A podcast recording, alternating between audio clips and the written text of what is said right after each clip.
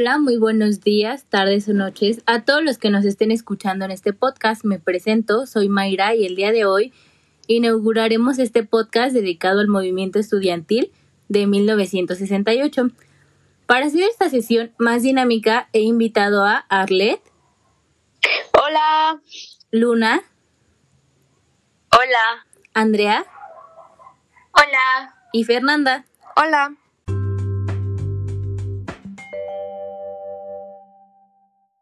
Así que para comenzar, ¿alguien podría darnos una breve explicación o punto de vista de lo que conozcan? Bien, yo tengo entendido que fue un movimiento social donde comenzaron una serie de marchas y manifestaciones estudiantiles. Sí, considero que fue un hecho que cambió la historia de México. El movimiento de 1968 exigía libertades civiles que bien pudieron ser atendidas con el diálogo, pero que terminaron siendo criminalizados por el gobierno y reprimidos por la fuerza pública.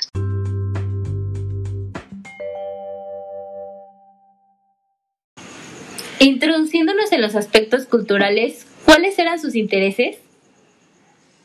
Bueno, pues en 1968 había una cultura social vivamente interesada en el desarrollo del arte y el pensamiento dentro y fuera de México. La desigualdad social, la irritación contra la rigidez del sistema político e incluso el rechazo al autoritarismo se expresó en las calles entre julio y septiembre de aquel año.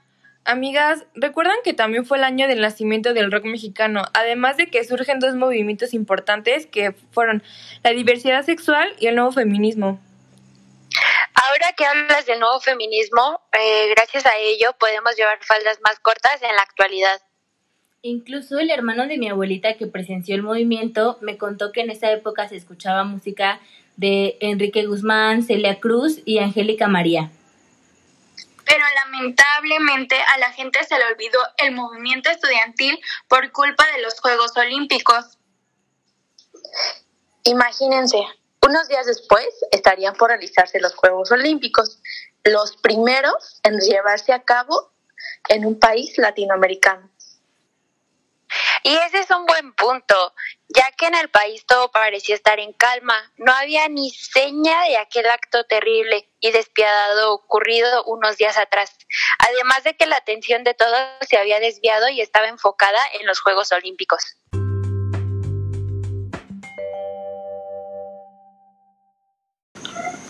Y recuerden que también hubo aspectos sociales, a lo que quiero preguntarles, ¿qué saben o conocen sobre ellos?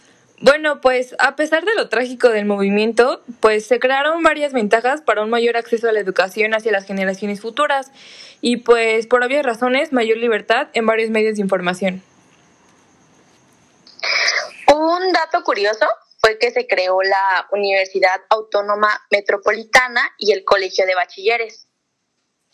Es importante recordar que en ese tiempo y durante muchos años el tema no era abordado por ninguno de los medios, hasta que en el cine comercial se tocó abiertamente con el estreno de la película Rojo Amanecer. Pero no se enteraron que se censuró y que prácticamente se produjo en secreto. Sí, lo que más me sorprende es que no se habló del tema hasta 1998 en un programa de Televisa. Agregar que se conoció un poco más del tema hasta que Gustavo Díaz Ordaz terminó su presidencia. Pero es terrible ver cómo aún en la actualidad existen noticias amarillistas. Pero en especial en las manifestaciones.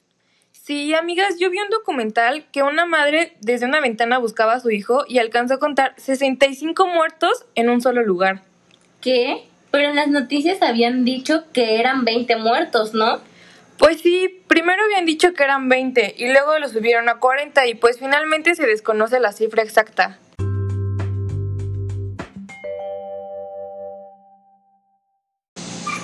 Bueno, y ahora, ¿qué cambios políticos originó este movimiento? El PRI, como ya se sabe, controlaba tanto al movimiento obrero como a los campesinos mediante una reforma agraria también hay que recordar que durante este periodo el capitalismo tuvo un, un, importante incremento, ya que no se volvió a repetir. Se dice que Gustavo Díaz Ordaz nunca se arrepintió de lo ocurrido el 2 de octubre, aunque como todos lo sabemos, fue el autor intelectual de todo este trágico acontecimiento. Claro, pues una de las causas de este movimiento estudiantil era la inconformidad ante el autoritarismo del gobierno de ese entonces. Y pues no hay que dejar de lado que el país atravesaba un gran auge económico, originando así el milagro mexicano, periodo que pues no duró mucho tiempo. Es aquí que aumenta la migración del campo a la ciudad. Recuerdo también escuchar a personas decir que en las universidades les enseñaban política radical por muchos años.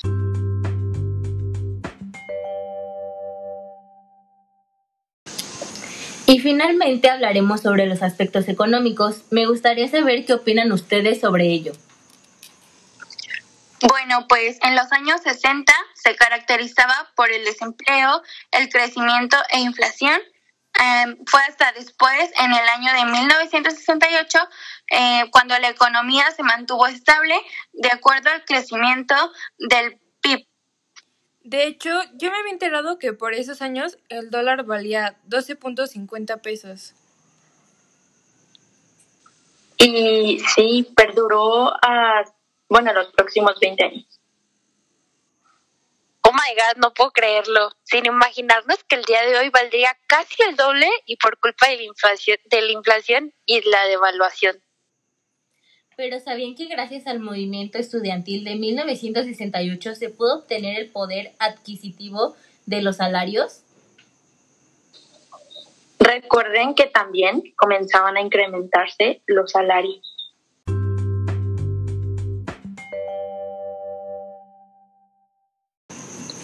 Amigas, ya para finalizar este podcast, ¿qué les dejó este suceso? ¿Qué enseñanza les deja este movimiento?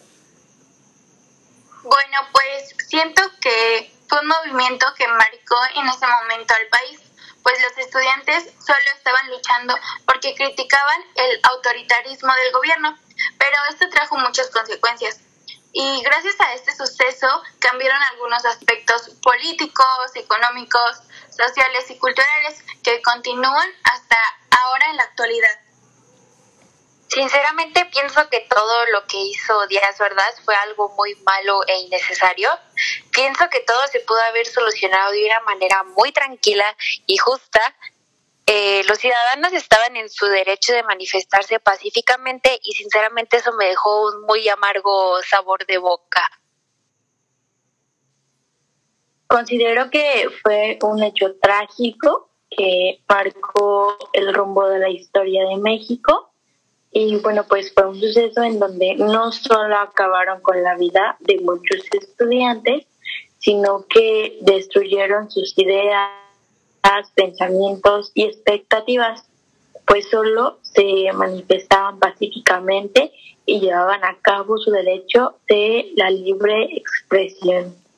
Pues a mí me dejó con ese sentimiento de pues nunca rendirme y pelear por la injusticia, ya que pues a pesar de que fue una gran tragedia, y hubo muchos muertos, gracias a ellos nosotros en la actualidad tenemos más oportunidades académicas y pues ahora somos más los que salimos a luchar por nuestros derechos. Creo que fue un movimiento que marcó mucho tanto como el pasado y el presente de nuestro país, pues a pesar de que fue un hecho muy impactante y triste por las pérdidas que, que dejó, también pues nos dejó algunas cosas buenas como saber luchar para mejorar a nuestro país.